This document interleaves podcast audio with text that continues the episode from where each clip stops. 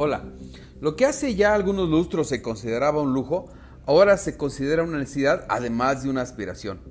Era común que los jóvenes, una vez que empezaran a trabajar, buscaran la manera de hacerse de un vehículo.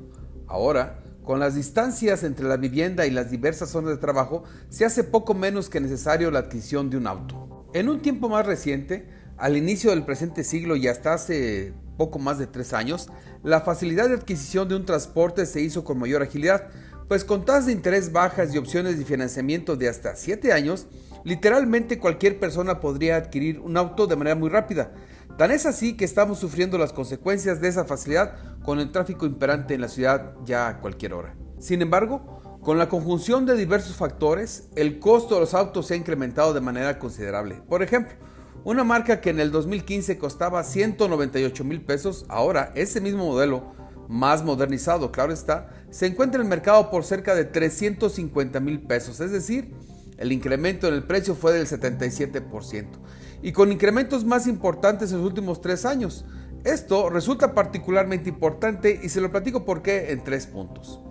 Primero, cuando un producto sufre un incremento en sus precios, aparece en el mercado un fenómeno denominado efecto sustitución, donde efectivamente las personas cambian su forma de consumir por productos de menor precio es por ello que hemos visto cómo el negocio ahora se encuentra en la venta de autos usados o seminuevos, dejando a la industria de autos nuevos con ciertos problemas. Segundo, aun cuando una gran cantidad de este tipo de autos se encuentran certificados, lo cierto es que los fierros no tienen palabra de honor. Y es obvio que el desgaste ha sido mayor y que se requerirá más dinero para su mantenimiento, lo que pega de alguna manera al ingreso de las familias.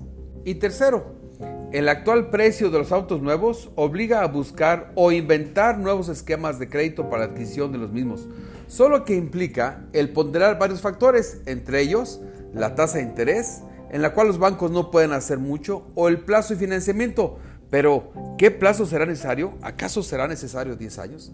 En fin, con una tasa de inflación alta y una expectativa de alza en las tasas de interés, la expectativa para adquirir un auto no es muy alta.